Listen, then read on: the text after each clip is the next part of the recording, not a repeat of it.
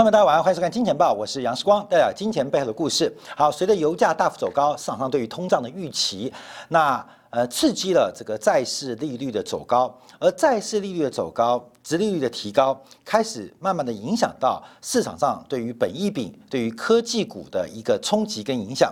在今天我们看到，呃，大陆股市啊，在贵州茅台的领跌之下。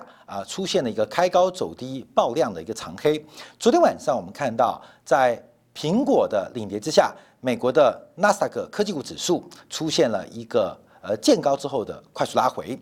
那不管苹果跟茅台，分别是全球、地球上啊两大市场的龙头指标，开始出现比较大的变化。那直利率走高，真的会影响到科技股？或是成长股的本益比市盈率吗？在昨天经济感部分，我们用巴菲特的一个筹码的调整跟部位的调整，特别揭露了从美国债市的报酬率跟美国股市的殖利率来做一个比较。那在近一年以来，从今年一月开始，债市的报酬率开始反超了美国股市的。股票的现金值利率，而这个变化当然对于科技股、成长股影响比较大，对于周期股、对于消费股的影响反而是利多做观察。从昨天我们在解读巴菲特的财报，巴菲特的这个申报证管会的持股的一个调整就非常非常明显。所以目前要观察啊，不管是周期还是这个消费股，目前是见好的，可是成长股。特别是科技股，现在压力开始出现一个转折。同样，我们看到贵州茅台啊，今天创新高之后，这股价快速的一个拉回，中涨是下跌了百分之五。那主要也是受到了人行对于通胀，在全球来讲是最为鹰派。在今天一开盘，我们看到人行就紧急了回笼两千亿的资金，啊，在这个时候感觉很糟糕，你知道吗？过年小时候我们领红包嘛，每次哎要舅舅啊、叔叔啊。阿公啊啊爷爷啊发红包，哎，我们的有钱喽，呃，怎么过完一过完年才初六啊？爸爸妈妈说全部缴回来，全部缴回来，那种感觉啊，那从天堂掉到地狱了，不给我就算了，本来给我，我以为这红包是我的，就爸爸妈妈会把你收回，名义上就是帮你管理，那呃一管理就变成爸爸妈妈的钱了。今天大陆股市啊，就有一种感觉啊，这个没有想到，人行近几年来非常难见到，一开市，然后就说红包通通拿回来。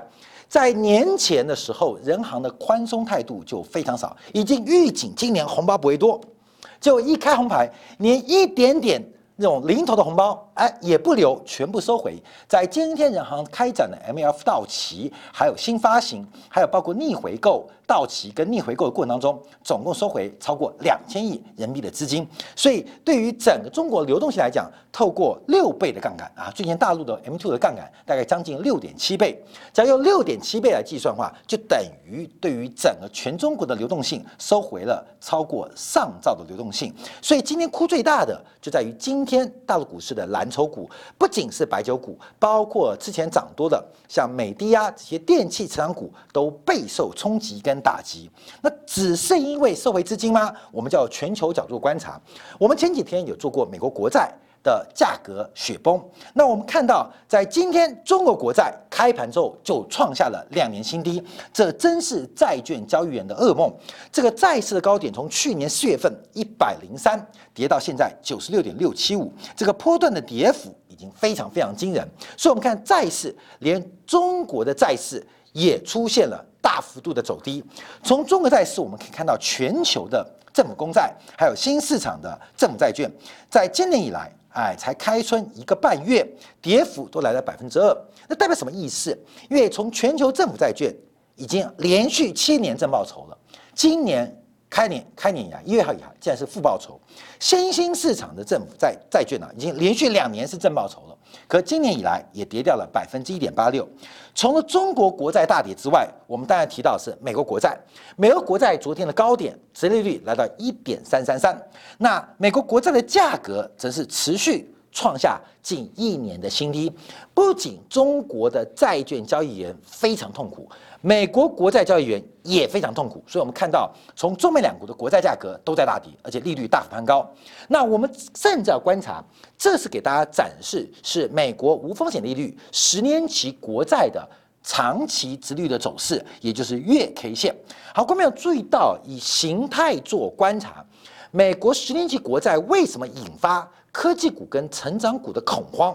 大家开始紧张，因为它出现了一个非常重要的破底翻的可能性。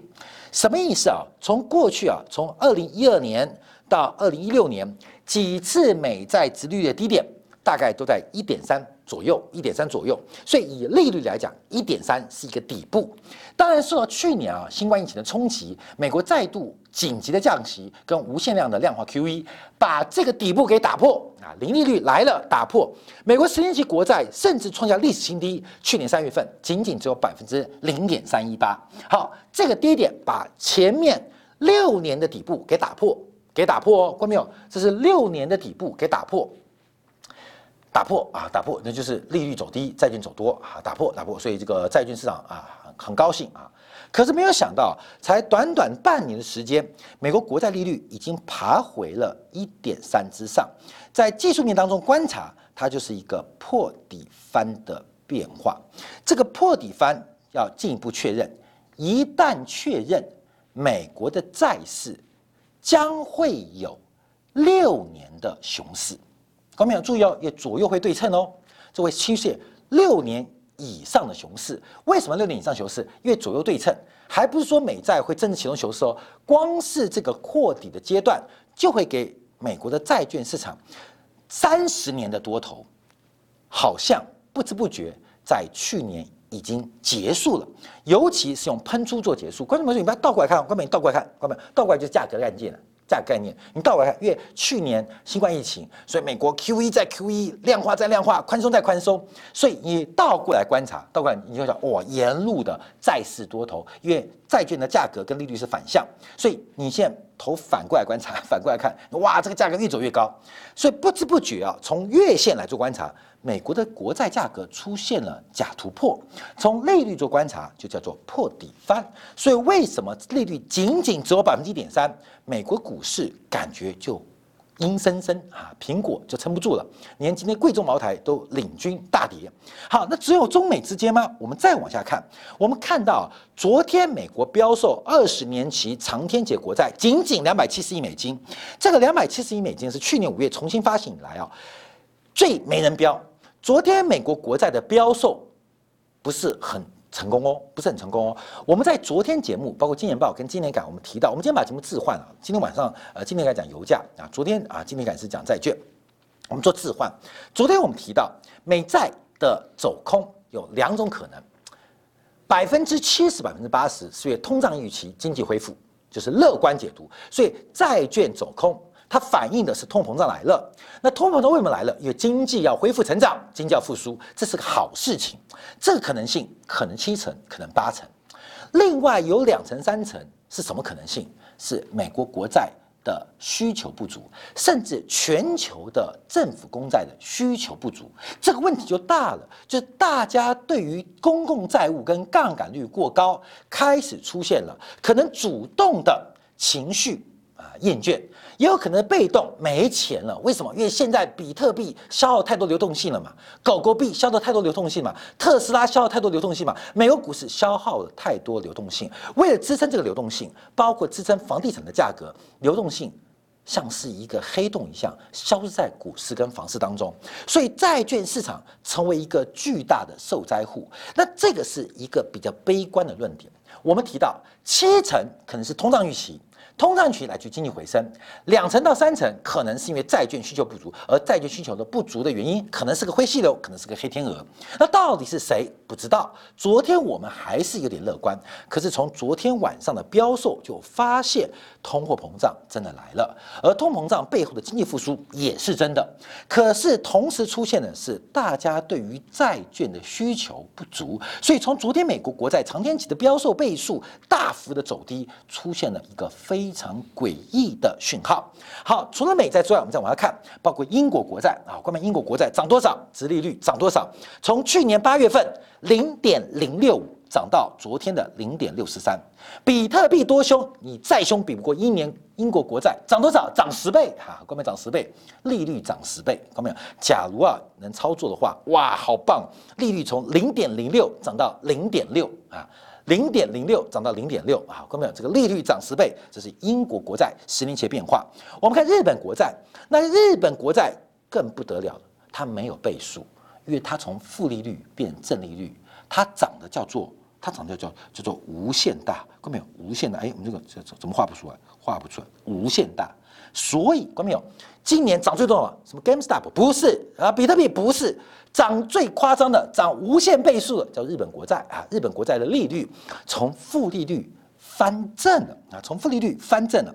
我们再往下观察，德国国债，德国国债啊，从去年的负一点四二，现在已经到负零点三二九，德国国债也正在往。正利率开始做一个转移变化，从全球负利率规模最大的欧洲也开始出现了变化。所以，我们之前提到美元的反弹，为什么美元这几年反弹无力啊？第一个是大家对美国国债的拍卖价格的不满，第二个是欧洲从负利率的资产，欧元的负利率资产正在快速往正利率转移。全球在去年时候，这个时候有将近十八兆的负利率债券。可是按照现在发展的速度，这十八兆负利率的债券基本上已经消掉、消砍掉了超过四分之一，也就是债市的泡沫已经破掉了。这个不是一个高科技女王 ARK 女王吗？她说最大的泡沫不是比特币，最大泡沫是债债券嘛？被她讲对了，债市的泡沫正在被戳破。正在被戳破。从量化 CAT 的模型当中，会对于股市影响会多大？我们后续会做分析。好，我们这边就比较一张图给大家观察，全球负利率程度，就是呃潜在水下最多的是欧元区的国债。现在红色的是负利率，绿色的是正报酬。现在绿色正在向红色快速的反扑，从三十年期。二十年期正在全面性的从负利率转为正利率，而且这个扩散浪潮正在往十年期、往七年期、五年期扩大当中。全球的负利率债券快速的减少，利率走高代表债券价格崩盘，这对于债券来讲基本上产生极大的压力。昨天美国银行股啊，基本上就 冰火两重天。第一个，直率曲线变陡，他们的本业。增量红利出来了啊！银行轻松了，我昨天不是举了台湾的例子吗？台湾的这个国债利率都来到了零点四三，超过了央行的短期资金利率啊！这是近几年罕见的现象，连国债台湾的国债啊利率都走高了啊！银行很高兴哦，我们终于可以赚钱了，喘了一大口气。可是回头一看，不得了，我背后背了几百亿、几千亿、几兆的国债。正在雪崩，我今年的盈余大增，可是债券的平价损失正在产生巨大的风险，所以到底是要喜还是要忧？现在很难说。从本业经营重新恢复到原来的利润的增量的亮点，可是，一则以忧的啊，基本上就是存量怎么办？今天大陆股市在撑盘的是保险股啊，银行股，为什么？因为终于可以摆脱低利差。跟低利率的环境，可是存量问题怎么办？怎么解读呢？这有待市场后面继续定价。所以我们看到就反映到利差变化，所以整个的长天期利率抬头的速度非常快啊，短天期利率仍然拍底上，中间的斜率跟凸点都是金融业。或者企业长期经营当中一个非常重要的套利空间。那这个直利率回升，就我们提到了，这主要反映的是通胀的预期，还有包括经济回升的盼望。好，那我们要观察啊，昨天美国公布了非常多的经济数据来跟大家做解读。第一个是美国公布的 PPI 指数，这个 PPI 指数啊大幅走高，相对于十二月月增率是来到一点三 percent，连升九个月，创下。两千零九年十二月以来最大涨幅，年增率是扩大到一点七 percent，包括了服务业、包括能源、包括上价格都是出现一个走高的变化。假如我们观察美国 PPI，再看核心 PPI 哦，这个核心 PPI 扣去了食品跟能源之外，年增率更是达到百分之二，是预期的两倍之多，预期的两倍之多，这也是史上，我们底下哦。预测值跟公布值最大的差距，通货膨胀来了，这个狼来了讲很久了，现在呃发生了啊，发生了。而各位注意到哦，年增率哦，因为去年新冠疫情，严格来讲是一二月冲击中国，二三四月冲击发达国家，也就是一月份的基期仍然相对是高的，就有这种年增率。那等到二三四五月碰到去年的低基期，美国的 CPI、PPI 说大。大到会吓坏大家，所以我们看到这个债券呃通膨啊，这个基本上这个回神，经济回神，可是债市见鬼哈，今天又神又鬼，有人回神，有人见鬼，所以 PPI 的回升，生产者物价大幅提高，从上到下的一个变化，正在推升全球市场的重新估值跟定价。好，看到美国零售销售，就零售销售数值。更夸张，月增率是预期的五倍之多。好，各位现在要关注啊，因为。未来未来这两个半月，美国财政部有超过两兆的这个闲余资金，要准备要透过一点九兆的这个刺激计划要花掉，要给消费者。这对于经济刺激是极大的，这经济刺激极大的。我们再往下看，看到没有？这是呃核心内容，看这是美国的这个呃发卡机构啊所做的这个信用卡消费，从整个信用卡从一月底到二月初，已经很明显看到了。消费者在积极的扩大自己的消费杠杆，跟提高自己的消费倾向。为什么？因为发钱、发钱再发钱。好，大家注意到这两兆多美国财政部的闲余资金要发出来，那不是股市是好数吗？看到没有？这两兆多本来存在那边，被很多的杠杆私募基金用来做股票。你懂吗？因为财政部钱没有用嘛，就存在银行，那银行就从后门把钱搬出来融通融资来支撑资产价格。现在财政部说啊，我找到用处了，请还钱。好，过没有？这到底是加杠杆去杠杆？我们解读哦，这是金融去杠杆，实体加杠杆的动作，也就是过去财政部累积未来两个半月哦，有超过两兆，估计大概二点三兆美金，将会从市场把钱抽回来，从另外一种。发出去，而这个发出去，看没有？从信用卡消费知道，刷卡买股票大概比较少发生，而刷卡买实体的消费，不管服务跟物质，会不会进一步推升美国的物价数据，同时把金融的杠杆跟流动性给抽干？这是一个很特别现象哦，所以我们刚刚前面提到，关没有？这很妙啊！来来来来，就直率曲线在这边啊，在这边，关没有？因为现在啊，长天期利率全部在抬高啊，就红色这条全部在抬高，短天期压得死死的。为什么？有大量闲置的资金在短期，不管是美联储的购债、美联储的 MBS 购买，还是财政部的闲余资金，短期的钱，哎呀，腐烂到烂掉啊！包括从 LIBOR 看到，短钱太多了。可是长期的资金倾向跟投资倾向出倾向出现改变，可是很重要。那短期什么时候改变？除了美联储的态度之外，重点是原来这个市场最大，美国联准会印钱怎么印的？怎么印的？买公债嘛。所以它是跟谁换？跟财政部交换，中国通过商业银行或这个一级交易商派交换。美联储印的钱是给财政部发行公债做交换，美国财政部拿的钱。一直囤积在他的账上，因为国会的预算没通过，所以钱就越堆越多。那这个钱堆在谁身上？堆在账上，谁账上？商业银行跟一交易商账上。那这些人为了赚钱，把钱放贷出去，那推升了这次市场上巨大的一个资产价格的行情。可是。随着这个计划开始加快，我们看到资金的搬移跟搬迁将会出现非常大的改变。所以从美国的零售销售已经看到这种迹象正在发生。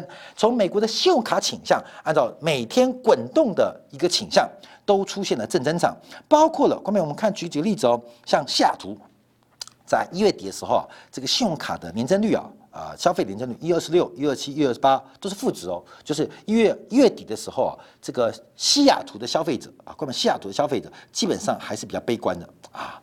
到了二月初啊，翻正喽，关翻正喽。我们看到包括几个数字啊，像这个呃波特兰呐，像迈阿密呀，现在关面你看从红到绿哦，现在全部往这边走，什么意思？就是消费者正在准备把钱拿出来花。好，再往上观察，美国的工业三指数也开始回升，说经济回升再次见轨啊！这官僚就注意到这个市场上的变化就在如此快速发生。另外，亚特兰大啊推波助澜，亚特兰大的分行啊，关美月美联储的十二个分行，每一个分行除了地区的业务，它联邦制嘛，地区的业务执掌之外，更重要的是有联邦的责任。亚特兰大的美联储分行就固定要。这个预测分析美国的 GDP，这是各分行的工作。我们一懂上各分行的工作。那亚特兰大分行不得了，他把第一季 GDP 的成长预期从百分之四点五调高到百分之九点五。这是美国诶，它不是缅甸诶。美国那么大的体量，调高了一倍 GDP 预期，主要原因是啊，亚特兰大联准会啊。分行啊说啊，这个美国的啊最近的数据发现消费力暴增，消费力大幅度的一个走高跟暴增。好，所以我们这边看到美国的通货膨胀指标，后面我们提供了五个数字，包括绿色的是每小时的薪资年增率，那另外包括粉红色的。是这个核心 PPI，就昨天公布的数字。那还没公布的是 CPI 指数，CPI 即将公布。另外，进口的价格年增率也准备快速的回来，所以美国的通货膨胀正在开始从预期、从想象回到现实层面。那最受冲击的，关有金价。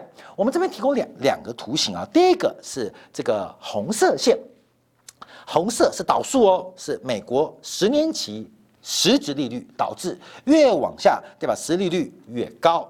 另外，金色的啊，橘色、黄色的，就是黄金价格高度相关。黄金的价格最近不断创新低啊，这个基本上要准备破底了啊，破底了。我们昨天啊，针对黄金啊做过一个形态的一个观察。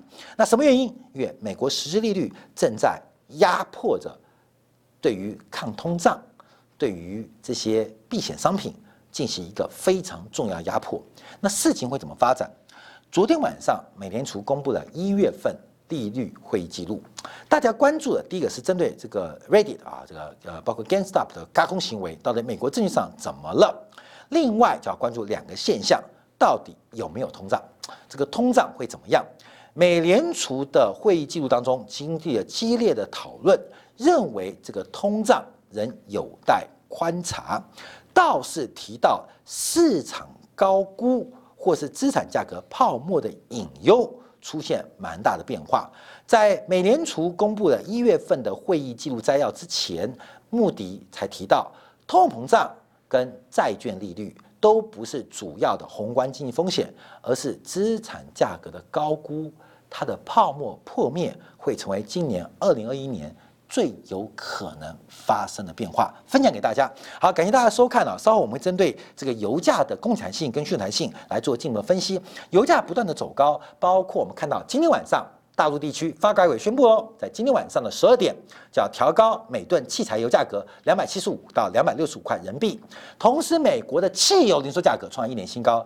台湾地区下礼拜一油价至少涨五角，这个油价上涨力道，它背后除了供给跟消费之外，后面的政治性格，在新世界新冷战来临会不会出现之前，它已经做出了一个非常强烈的价格暗示，分享给大家。明天同一时间晚上八点，杨世光在《金钱报》与您再会。